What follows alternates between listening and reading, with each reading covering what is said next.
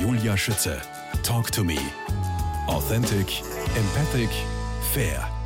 Herr Professor, unter kurios lässt sich sicher Ihre Begegnung mit O.B. Fischer und die Bundesheergeschichte ja. einordnen, oder? Ja, also ich muss sagen, ich wohne ja seitdem ich geboren bin in Klosterneuburg im Haus meines Großvaters. Das war damals am Waldesrand und ich als Bub schaue gerade beim Fenster raus. Dann kommt ein Mann, elegant gekleidet in einem weißen Anzug und ich denke mir, das ist doch der Obe Fischer. Damals hat man die Filme einfach gekannt und sich angeschaut. Ja. Ich rase herunter, nehme einen Notizblock und sage, Herr Fischer? Sagt er, ja, ja. Sage ich, schreiben Sie mir da was drauf? Hat er draufgeschrieben und das in einem meiner Bücher auch nachzulesen. Auf den Spuren meiner Jugendsünden ertappt. Ihr Obe Fischer. Ich habe dann lang mit ihm geplaudert und er ist durch, der, hat, der hat ja einige Zeit in Klosterneuburg gewohnt. Der ist ja sogar äh, geboren worden in Klosterneuburg.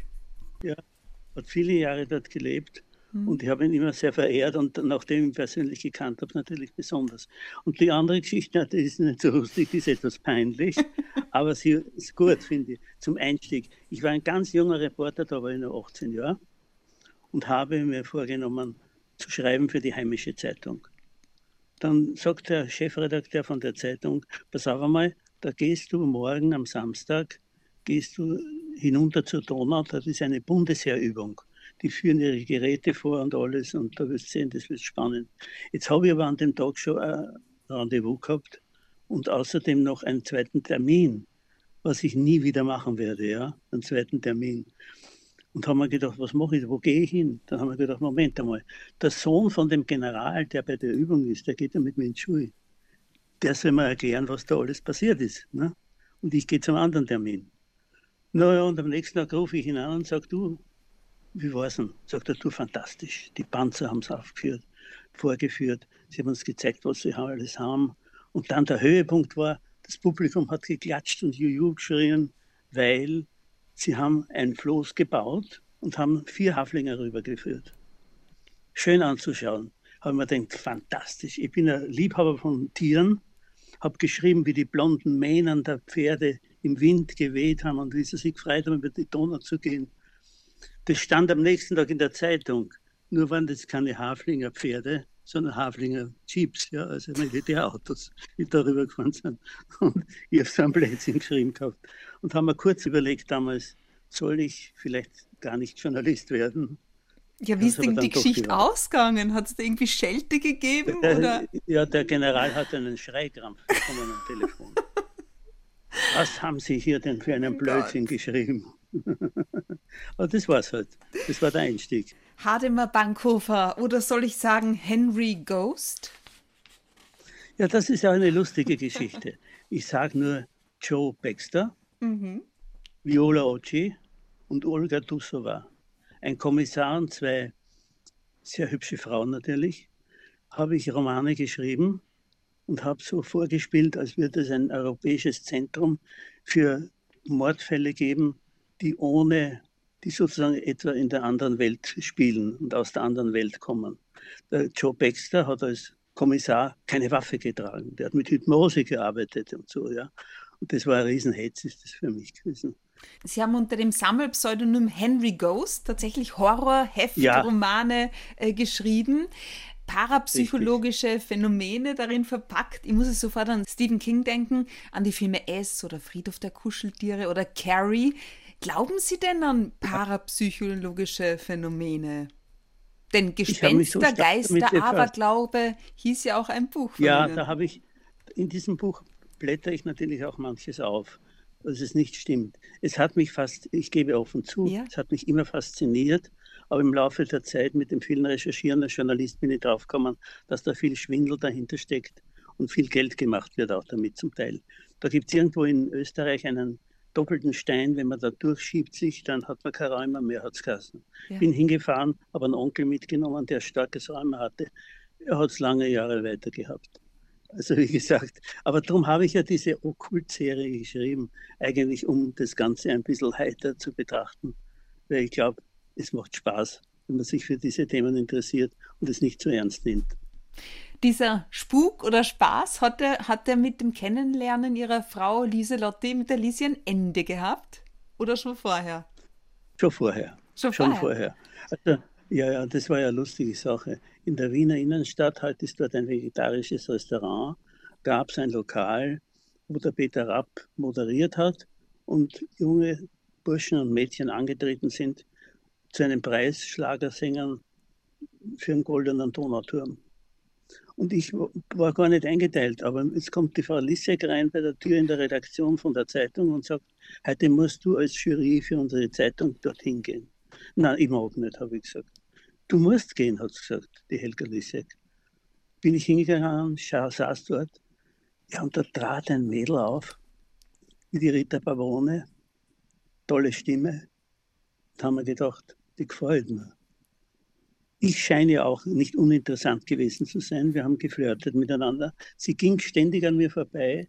Ich habe das aber noch nicht überrissen und habe mir gedacht, ein fesches Mädchen, aber einen Blasenkatar hat sie sicher, ja, weil ständig aufs Klo rennt. Aber in Wirklichkeit war das so, sie wollte an mir vorbeigehen und da war halt der Weg ins WC der beste Weg. Oh so haben wir uns kennengelernt und sind heute 53 Jahre verheiratet und 55 Jahre kennen wir uns. Ist das schön. Und vier Enkelkinder habt ihr mittlerweile? Jawohl, unser Sohn war produktiver als ich. der Haji Bankhofer, den ja viele, viele, viele kennen, der viele Fans hat. Mhm. Bin sehr stolz auf ihn. Apropos Liebe, Professor Hademar Bankhofer, frischer Atem auf der einen Seite, wenn ich an Ihr Buch wieder denke, Liebeskraft auf der anderen Seite, auch dazu steht einiges in Ihrem Büchlein geschrieben, Bankhofer Supermarkt, Apotheke. Ein Apfel wirklich gegen Mundgeruch? Na sicher. Man muss ihn nur gut beißen und muss ihn lang im Mund behalten. Dann kann das sein. Aber es, wenn, wenn einer was anderes will, man kann auch Kaffeebohnen kauen. Die können auch helfen. Und für manche ganz besonders, man kann auch ein paar Schluck Rotwein machen. Auch das kann helfen. Es kommt ein bisschen darauf an, woher man die, den Geruch hat. Ob man zu viel Knoblauch gegessen hat oder ob man einfach was für die Darmbakterien machen sollte. Ja? Also das ist nicht so leicht. Ich schreibe in meinen Büchern ja meistens viele Tipps zu einer Sache. Ja. Und da fragen mich die Leute immer, warum haben Sie da fünf, sechs Tipps? Sag ich, das kann ich euch sagen. Weil die Tipps sind ja nicht für jeden geeignet. Der eine sagt zum Beispiel, mir hilft der Kaffee mit der Zitrone für einen Kopfweh. Der andere sagt, mir hilft das Pfefferminzöl besser. Und so muss jeder angeregt von mir, und das ist das Schöne dabei, dass ich diesen gnadenreichen Job machen darf, ausprobiert und sagt, also das vom Bankhofer hat mir gefallen. Zum ich werde nie vergessen, wie ich mit meinem Roller, mit dem Vespa-Roller durch die Landen gefahren bin noch und gesammelt habe Rezepte und auf einen Bauernhof kam. Da war meine Frau mit dabei übrigens und mit bei den Bauern dort Mittag gegessen haben und die Frau der Bäuerin mir gesagt hat, schreib da auf mein Rezept gegen einen guten Schlaf, weil so viele Leute schlucken so viele Tabletten. Und hat mir erzählt, und ich muss sagen, ich habe bei vielen Leuten dann als Antwort bekommen, das hat, hat ihr wirklich geholfen. Man nimmt ein Viertel Liter Milch und tut es nicht kochen, sondern nur warm machen. Ja? Dann schneidet man eine große Zwiebel in zwei Hälften, damit man die runden Zwiebelhälften so sieht. Ja?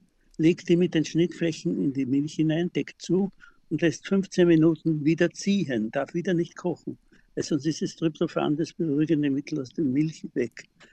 Dann nach den 15 Minuten die Zwiebelhälften rausnehmen, ein bisschen Honig in die Milch geben und trinken.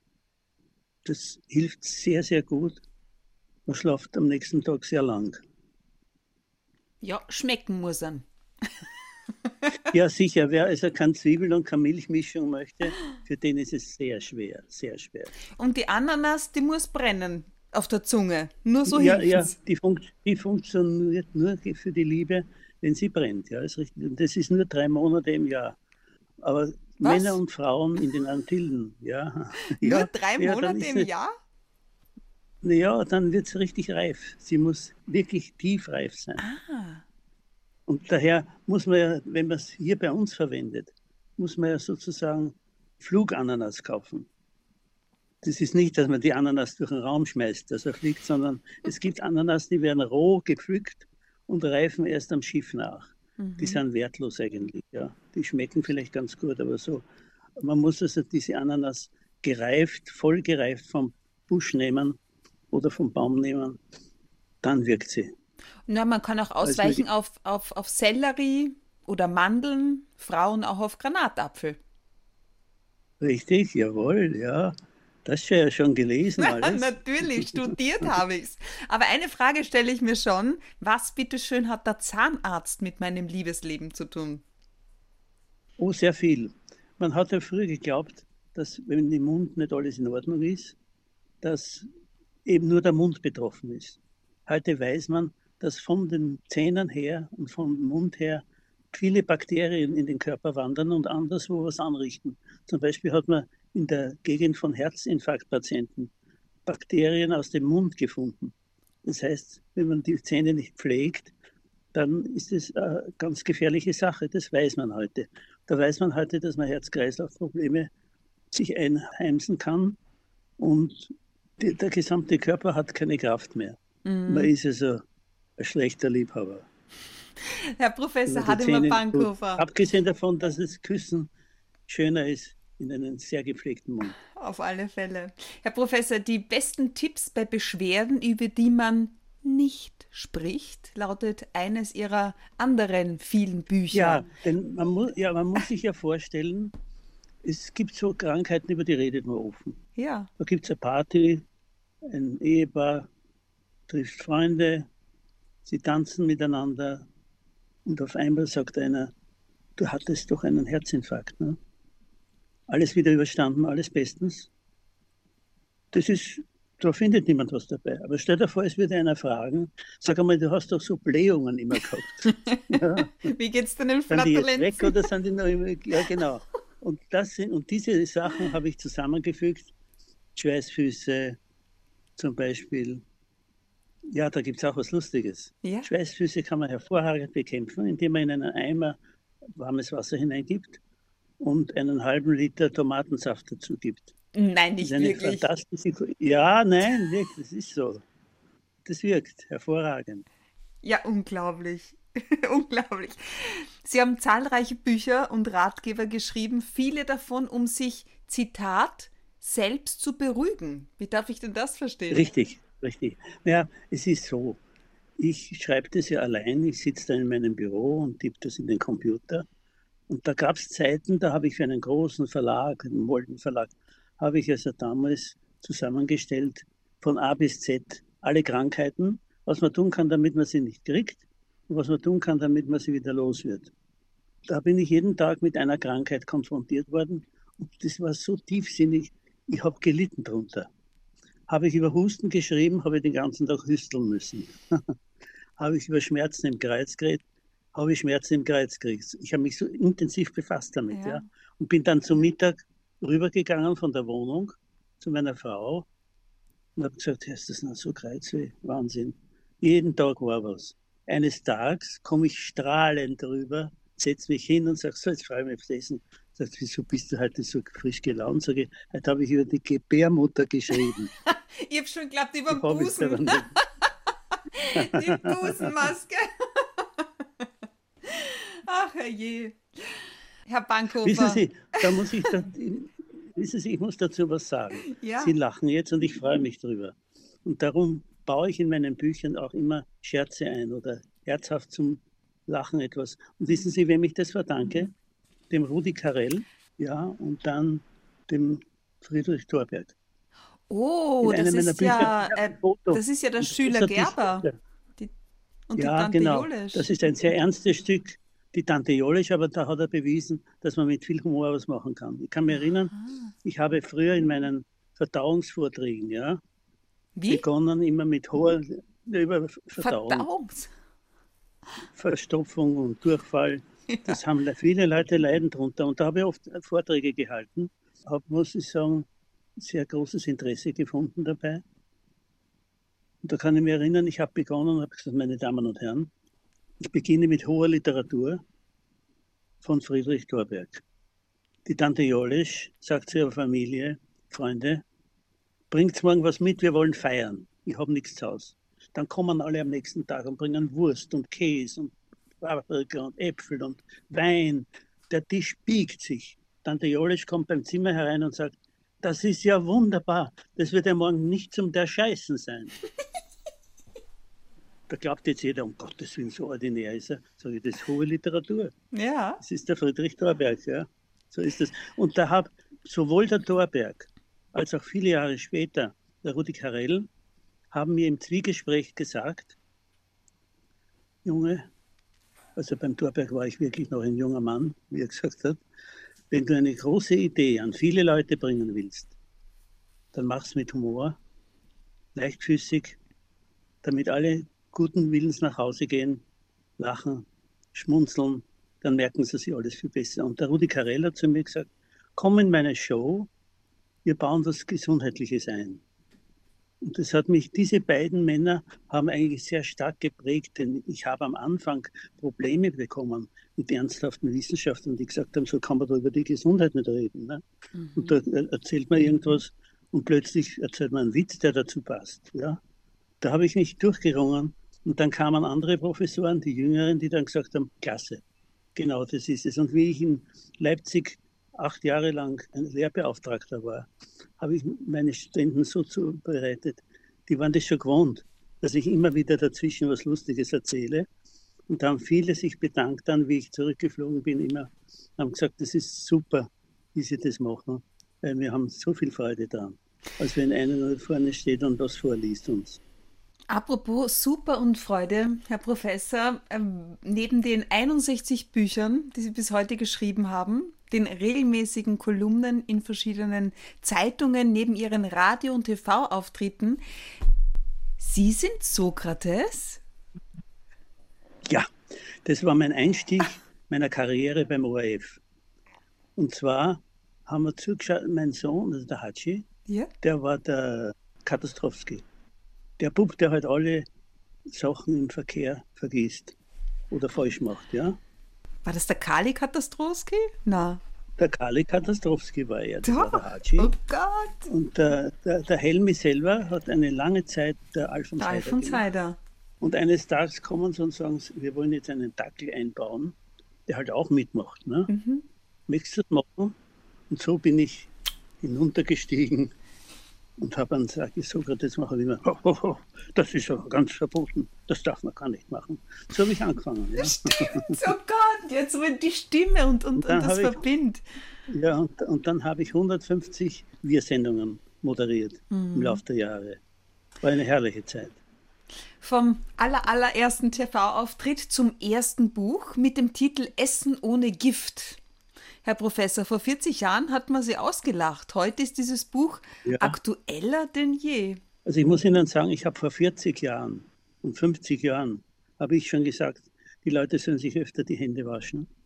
Die Leute sollen nach Möglichkeit gurgeln, zum Beispiel aus dem Bienenstock mit Propolis, ein paar Tropfen in der Lauer ins Wasser geben und gurgeln, weil das sind Stoffe, die Viren, Bakterien bekämpfen. Da haben viele gelacht drüber. Mhm. Und haben gesagt, mein Gott, diese banalen Tipps. Heute kommen Virologen aus aller Welt zusammen und erklären uns, wie gefährlich das sein kann. Und man hat ja heuer gesehen, dadurch, dass die Maßnahmen, die Virusmaßnahmen so unheimlich stark waren, hat es heuer fast keine Grippe, keine normale Grippe gegeben. Und viel weniger Schnupfenanfälligkeit, weil die Leute einfach mehr Hygiene gehabt haben. Und das habe ich schon sehr genossen, dass ich damals es gewagt habe, mit diesen einfachen Dingen aufzutreten. Wie gehen denn Sie derzeit mit der Pandemie um? Was macht Ihnen denn am meisten zum, zu schaffen? Das zu Hause bleiben müssen und vor allem in ein Lokal nicht gehen zu können, um Besprechungen zu machen. Ich habe zum Beispiel so eine Gewohnheit gehabt in den letzten Jahren, dass ich, wenn aus Deutschland und meine Verlagsleute, für die ich schreibe, kommen, haben wir uns getroffen im Café Imperial die haben sich gefreut, dass sie dort was Süßes essen konnten. Mhm. Und ich habe mich wohlgefühlt, weil wir alle Kellner schon gekannt haben und so. Das geht mir wahnsinnig nicht ab. Zeitweise spüre ich es ja nicht, da arbeite ich und schreibe und schreibe und schreibe. Ja. Ich schreibe schon wieder am nächsten Buch, aber ich verrate Ihnen nicht, was es ist. Es wird ein gutes Anschlussbuch werden und auch für das Thema Corona mit beinhalten.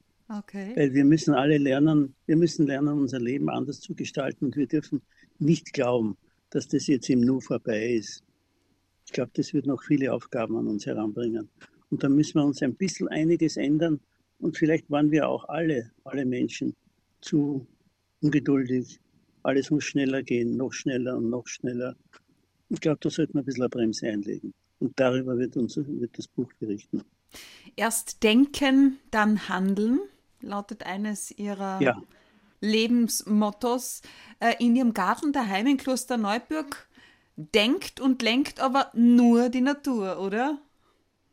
Richtig, ja. Und so ist da meine Frau stark auch dahinter. Das war das Schöne, dass wir beide zusammenpasst haben auf die Weise, wenn wir genau denken. Bei uns werden seit Jahrzehnten keine Spritzmittel verwendet. Wenn dann nur Naturdünger aus Traubenkernmehl. Es wird der Garten so belassen, wie er ist, von der Natur her. Und ja, die Ziegen grasen dann alles ab, oder wie? Naja, die suchen sich nur die guten Sachen aus.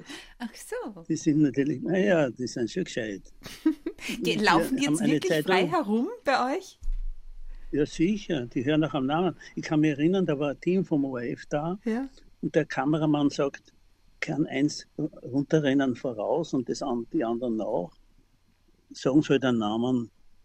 Das, ich sage dann, das ist, sage nein, das können wir wirklich machen. Die Ziege hört auf den Namen. Rosi, mhm. und die kam dann wirklich. Da, das verdanke ich wieder dem Nobelpreisträger, dem Konrad Lorenz, der in meiner Nähe gelebt hat der immer gesagt hat, was ich mit den Enten aufführe, das kannst du mit den Schafen und den Ziegen machen. Das sind ganz gescheite Tiere, wenn man sich mit ihnen befasst. Mhm. Und das war auch so. Eine Zeit lang haben wir Schafe und Ziegen gehabt. Da waren natürlich Ziegen intelligent weit überlegen. Die haben sich die Schafe zu den Bäumen hingeboxt, haben sich draufgestellt und haben die Kirschen essen, gegessen. Und haben den Schafen nichts gelassen. Ja, ja. ja. Das du, war hochinteressant. Ziegenmilch, ist das etwas, was bei euch täglich auf den, auf den Tisch kommt? Ein Glas Ziegenmilch? Nee, nee, das kann ja nur auf den Tisch kommen, wenn die Ziege ein Junges kriegt und okay. dann weiter gemolken wird. Ja. Das haben wir früher schon einmal gemacht. Unser Sohn, der Haji, ist mit Ziegenmilch aufgewachsen. Und wie er in die Schule kam zum Untersuchen, hat der Arzt gesagt, boah, der Bub hat gute Zähne hat er Ziegenmilch getrunken. Schau dir das an. Ja, so was. Ja. Und es ist auch so, das kann man jedem raten, denn man kriegt ja die Ziegenmilch heutzutage in jedem Supermarkt im Grund genommen, ja, und den Ziegenkäse und so. Und wenn man das weiß, dann kann man natürlich damit rechnen, dass man keine Kuhmilch trinken muss. Viele vertragen die Kuhmilch nicht, ja. Die vertragen bestens auch die Kinder, bestens die Ziegenmilch. Mhm. Das ist natürlich was Herrliches. Und ich kann mich erinnern, ich habe mit einem Arzt eine Sendung gemacht, auch im ORF seinerzeit. Und in München auch. Ich habe ja sehr viel gemacht in den dritten Programmen in Deutschland. Das war so, dass wir gezeigt haben, Frauen, junge Frauen sollten öfter eine Kur machen mit zehn Tagen Ziegenmilch trinken, jeden Tag ein Glas und Ziegenmilch ins Gesicht einreiben. Dann bleibt die Haut jünger, faltenfreier und man schaut jünger aus. Und daraus hat ein Redakteur, ein Kollege von mir, einen Witz gestaltet. Den muss ich auch noch erzählen. Treffen sich zwei Freundinnen und sagt die eine, du schaust jung aus. Ist das na, du hast so schöne Haut. Sagt ja, du hast den Bankhofer mit einem Doktor gesehen im Fernsehen. Die haben gesagt, man bleibt so jung und es hilft einem so. Ja, gell, man kriegt die Milch jetzt im Supermarkt. Na du, der Bankhofer hat Ziegen, ich habe auch eine gekauft. Bitte, du wohnst in der Herrengassen in Wien im 14. Stock. Du hast ja nicht einmal einen Balkon, dass der Ziege oder mehrere, eine Ziege.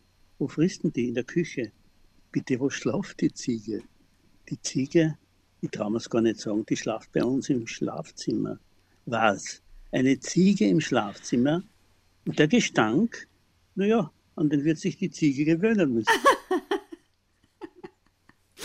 Herr Professor Hademar also Bankhofer, Träger der goldenen Verdienstmedaille des Kneippbundes. Sebastian Kneipp soll einmal gesagt haben, Gesundheit bekommt man nicht im Handel, sondern durch den Lebenswandel. Wie sehen Sie das vor allem im Hinblick auf Ihr neues Büchlein Bankhofers Supermarktapotheke? Ja, es gab ja früher keine Supermärkte, ja. Wenn wir heute durch einen Supermarkt gehen, und das ist mir so gegangen zur, zur Pandemiezeit, ja, dass man sagt, aha, ich habe vorher, und ich weiß nicht, wie es Ihnen geht, aber ich habe vorher nie daran gedacht, den Supermarkt mit Gesundheit zu verbinden. Das war halt zum Einkaufen von Lebensmitteln. Ne? Vielleicht gar nicht alles gesund. Und dann bin ich draufgekommen, wie ich da durchgegangen bin. Dass das eine Fundgrube für Gesundes ist. Das viele Obst, das so herrlich präsentiert wird, wenn es reif ist, ja, vor allem, ja. Und dann Milchprodukte aller Art, wie die Ziegenmilch zum Beispiel. Das hat mich angeregt, einmal zu sagen, schaut, das gibt es alles im Supermarkt. Zum Beispiel wissen wenige Leute, man kann den Blutdruck senken. Also nicht den hohen, sondern den erhöhten, ja. Den kann man, oder als Unterstützung der ärztlichen Therapie mit roter Rübe. Rote Rübe zu kochen, einen Salat draus zu machen, was Herrliches. Schmeckt gut. Oder einen roten Rübensalat natürlich auch. Und einen Saft vor allem.